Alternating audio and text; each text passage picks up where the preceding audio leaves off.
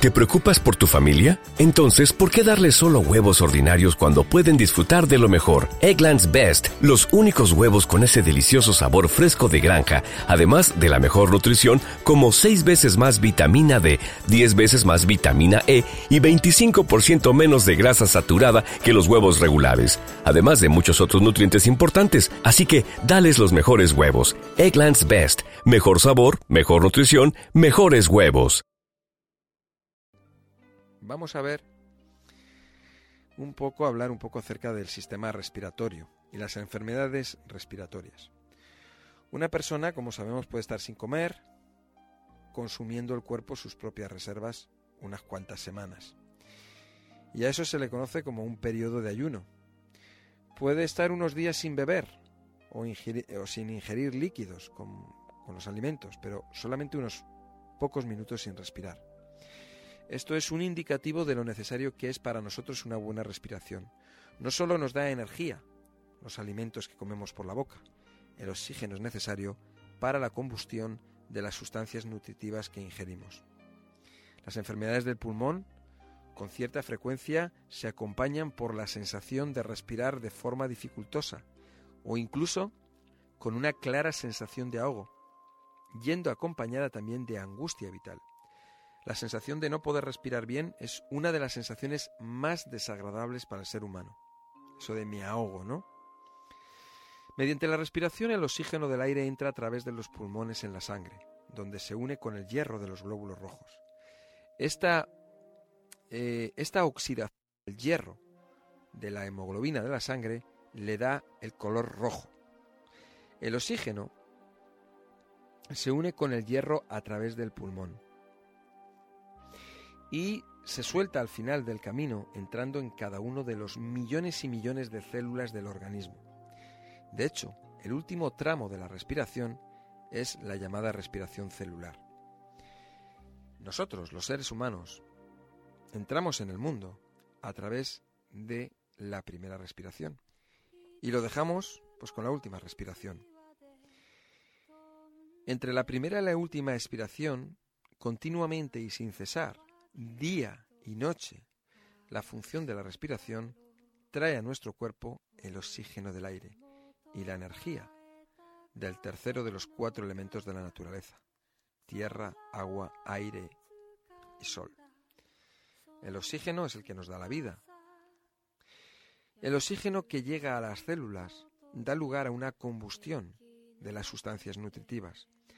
Al igual que para quemar un tronco de leña necesitamos ponerlos en contacto con el aire, si entra más aire, si soplamos al fuego con un fuelle, la leña se quemará mejor, aportándonos más calor, más energía. Si no hay aire, el fuego se apaga.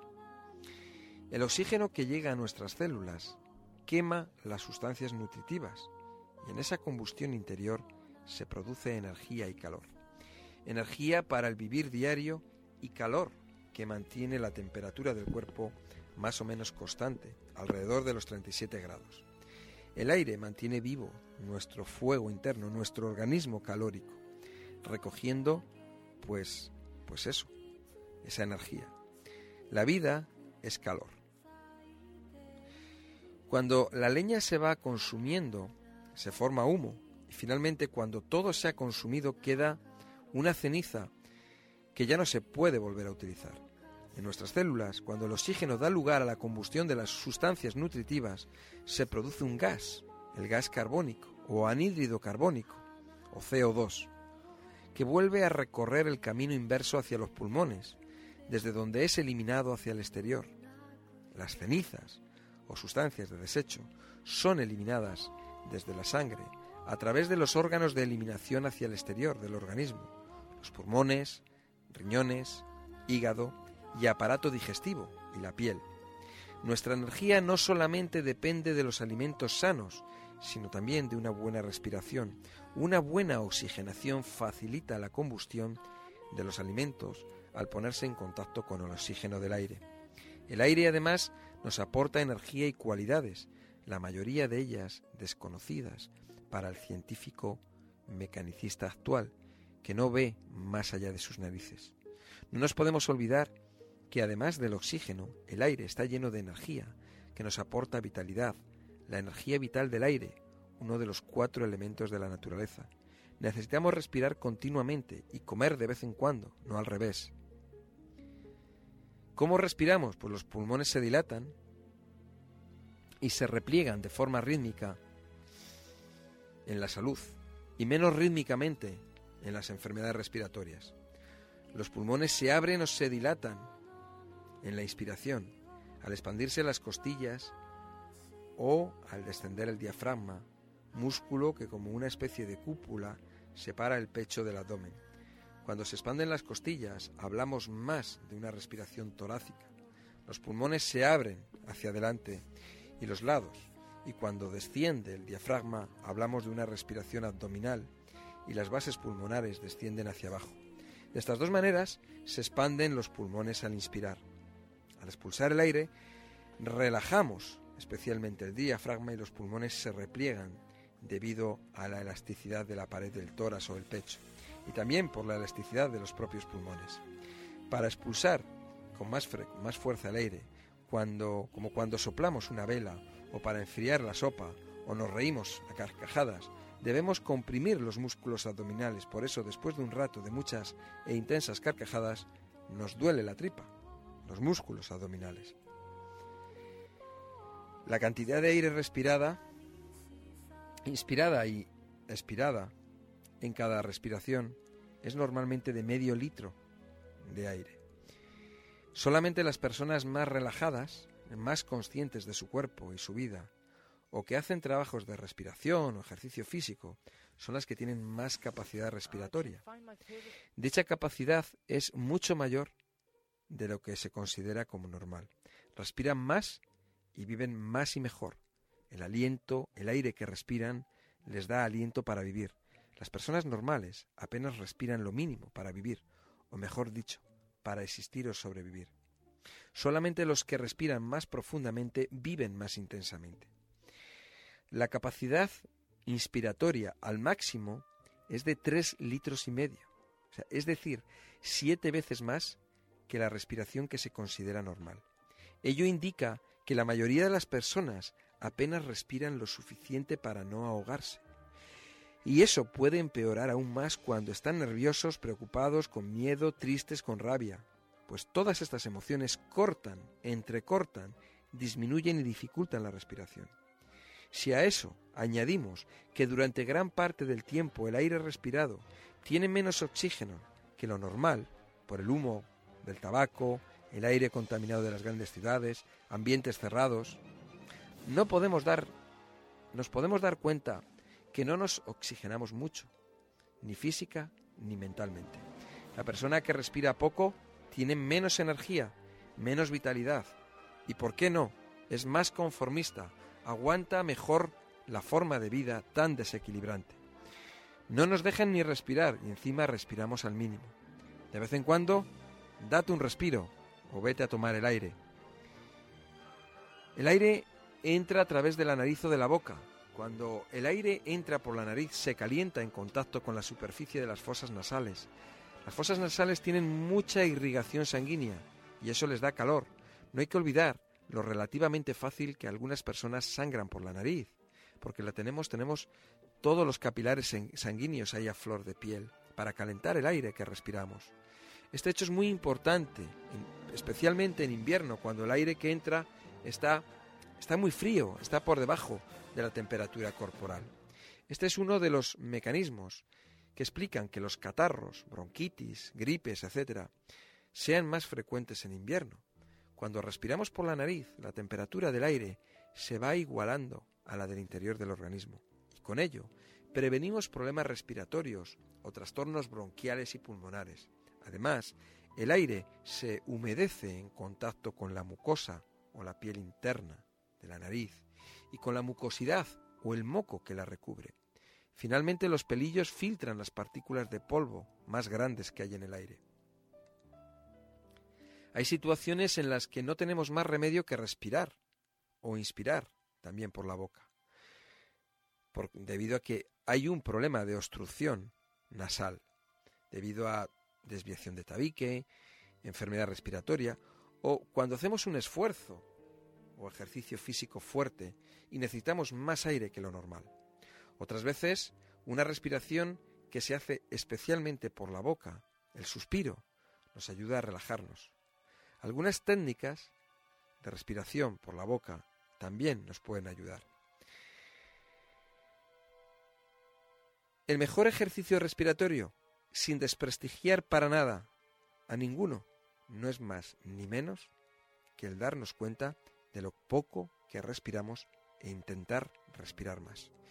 Llevar la conciencia a nuestra respiración y darnos cuenta cómo respiramos es la mejor indicación para mejorar la respiración.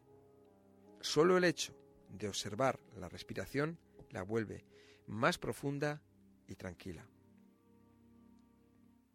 Muchas técnicas de relajación, bueno, pues hay técnicas de relajación con la respiración, etcétera, ¿no? Pero sí, lo importante es tomar respiración profunda. ¿eh? Y eso ya veréis cómo es bueno, eso nos relaja. Con el ejercicio, cuando el cuerpo necesita más energía, pide más oxígeno para llevar a cabo una mejor combustión de los nutrientes de la sangre o los almacenados en la célula para aumentar la energía necesaria para mover los músculos. De esa manera inevitablemente aumenta la respiración. Con un ejercicio agotador se puede incrementar hasta 20 veces el valor normal de oxígeno. También puede sernos de ayuda acostumbrarnos a respirar profundamente, de forma voluntaria. Cuando un gesto como este es repetido de forma consciente miles de veces, el acto es, se puede de alguna manera grabarse en nosotros y hacerlo luego sin darnos cuenta, hacerlo, el respirar profundamente. Y de, esa manera luego nos surge automáticamente. La primera vez que intentamos respirar profundamente durante un tiempo nos cuesta hacerlo y nos nos cansamos pronto. Curiosamente, con cierta frecuencia incluso podemos llegar a sentir una especie de borrachera de aire debido a que no estamos acostumbrados a respirar tanto. Tenemos que respetar que el cuerpo tiene instintivamente sus propios mecanismos para facilitar la respiración. Son verdaderos ejercicios respiratorios, guiados por la conciencia corporal, lo que es la tos, el estornudo, el bostezo, el suspiro, la risa, la carcajada, el hipo, todos ellos ayudan a desbloquear el diafragma y ayudan a aumentar la respiración. No os habíais dado cuenta, ¿verdad? Pues es así. Las vías respiratorias, pues tras pasar el aire por la nariz o por la boca, entra en la laringe, lugar donde se encuentran las cuerdas bucales, o en el exterior, las que popularmente llamamos nuez. La laringe y las cuerdas bucales es la zona más importante en la formación de la voz. Y la voz es, en una explicación meramente física, la modulación del paso del aire en la expiración a través de las cuerdas bucales más o menos abiertas o cerradas y las cavidades de la boca, nariz y huecos del cráneo, que actúan como verdaderas cajas de resonancia. Por eso cada persona tiene una voz más aguda o más grave, porque va a ser en función a todos estos a todos estos mecanismos que acabo de decir. También depende de la posición ágil y cambiante de la lengua.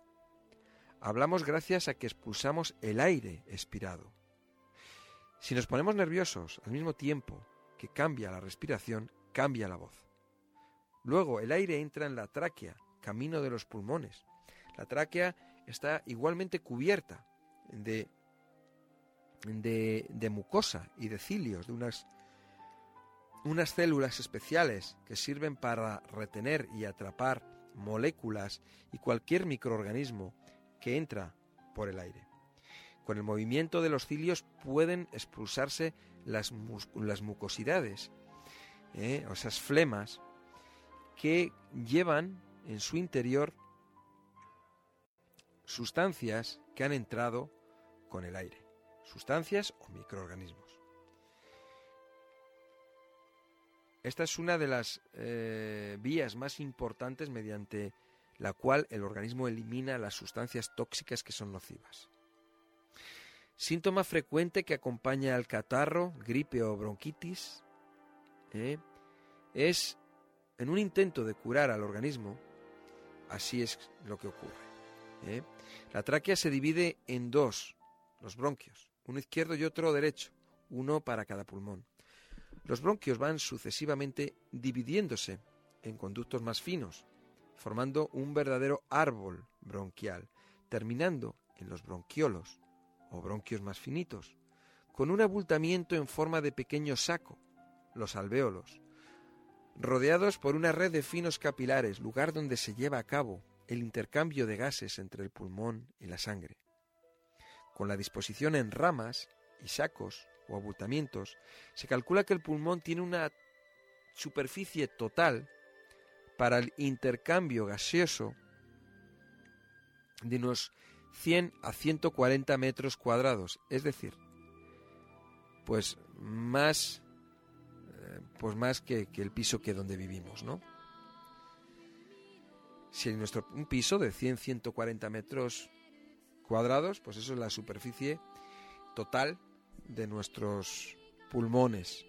¿eh? Bueno, pues nuestros pulmones, el ciclo respiratorio, en el cual pues inspiramos oxígeno, expulsamos anhídrido carbónico. Es un ciclo que es constante. Constante. Estamos así desde que nacemos hasta que morimos. Y hay una serie de eh, factores que pueden desencadenar o agravar los problemas respiratorios. Desde el tabaco, la contaminación del aire, problemas del corazón, medicamentos, los que son los sedantes, por ejemplo, la obesidad, el exceso de tratamiento con oxígeno, algunas personas, también factores laborales, ¿eh? dependiendo del lugar donde se trabaje, el alcohol, etc. Hay problemas como la bronquitis crónica. ¿eh? Cuando hablamos de enfermedades pulmonares, Hablamos del EPOC. ¿Habéis oído hablar del EPOC? Bueno, EPOC son unas siglas, que es la E de enfermedades, la P de pulmonares, O obstructivas y C crónicas. Enfermedades pulmonares obstructivas crónicas. EPOC. Bien, enfermedades pulmonares. Tenemos la bronquitis crónica, ¿vale? Eh, bueno, pues la bronquitis es una otro problema de las vías respiratorias y que al principio puede ir acompañada de excesiva producción de, de mucosidad y no producir dificultad respiratoria y luego poco a poco va obstruyendo las vías respiratorias, dificultando la respiración. Al principio, al hacer un esfuerzo, ejercicio o trabajo. Eh, la tos, el moco y la dificultad respiratoria ocurren con más frecuencia en las épocas frías. Además, en esas épocas tendemos a, movernos menos. No salimos a la naturaleza ni respiramos aire puro suficiente. Comemos más y todo ello puede agravar aún más los síntomas. Hay problemas como el enfisema. La palabra enfisema viene del griego y significa insuflación. En este trastorno los alvéolos o los sáculos finales están dilatados. El pulmón además pierde su elasticidad, queda permanentemente expandido por dilatación o destrucción de las paredes de los alvéolos y no se repliega, quedando siempre bastante aire en su interior. Es el tórax que tiene forma como de tonel.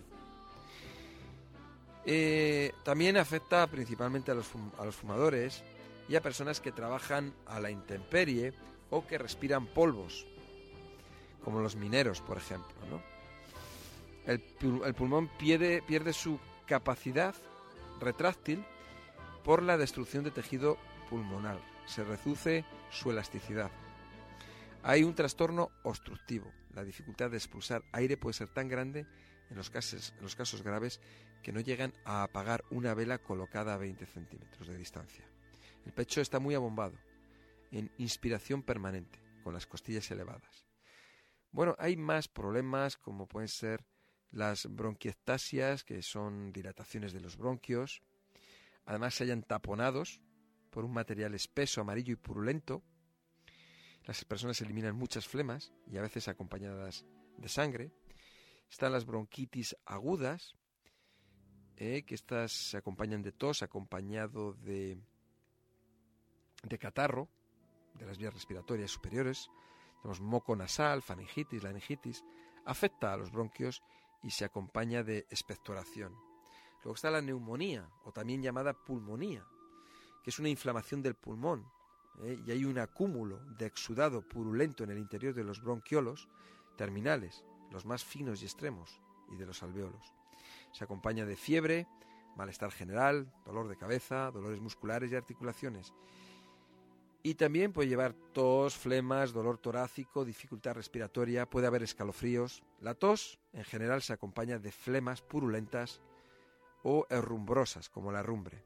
Aparece un dolor en el costado que aumenta con la tos o con la respiración profunda y respiración superficial agitada. Eh, una de las formas relativamente frecuentes de neumonía son las neumonías que aparecen en las personas hospitalizadas. Es la neumonía intrahospitalaria y que es mucho más grave porque su mortalidad oscila entre el 25 y el 50%.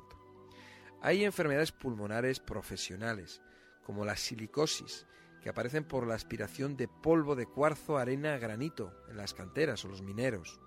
¿eh? Eh, bueno, luego están los, la asbestosis también debido a la exposición de otros materiales, las asbestos. La tuberculosis, una enfermedad frecuente, en especial en los países más desfavorecidos y en las áreas urbanas más pobres de los países desarrollados. Es una enfermedad que afecta a las personas más desprotegidas. Últimamente, y tras unos años en los que había disminuido su frecuencia, está aumentando de nuevo, afectando a muchas más personas. A pesar del arsenal médico, ¿eh? los casos suben, incluso más que el precio de la vida. En este caso, el pulmón se ve afectado.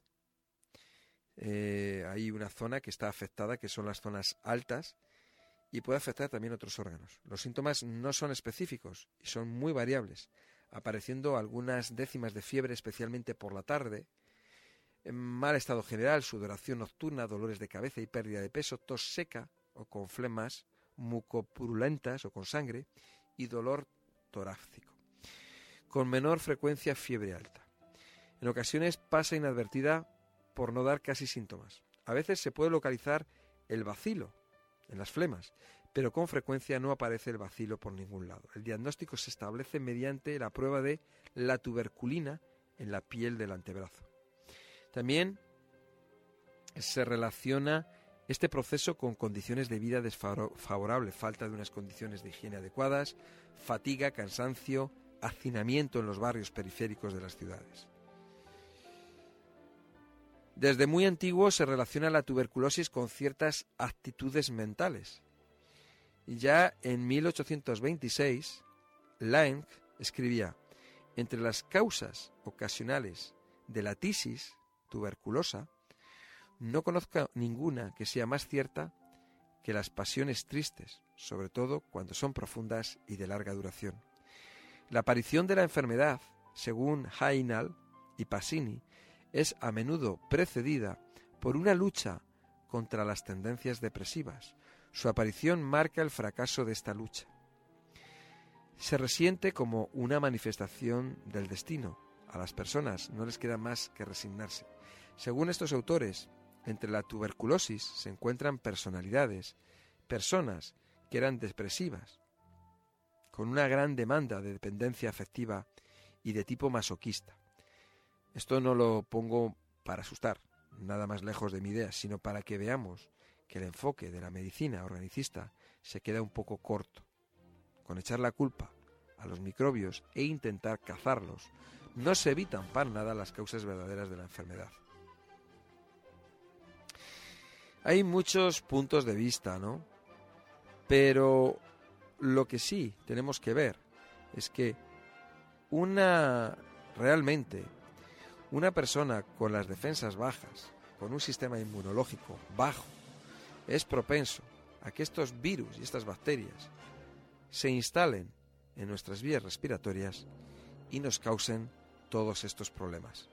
Por lo tanto, una buena terapia con buenos antioxidantes que nos ayuden a subir las defensas del organismo, es lo mejor que podemos hacer para mantener nuestras vías respiratorias, nuestros pulmones, pues en perfecto estado.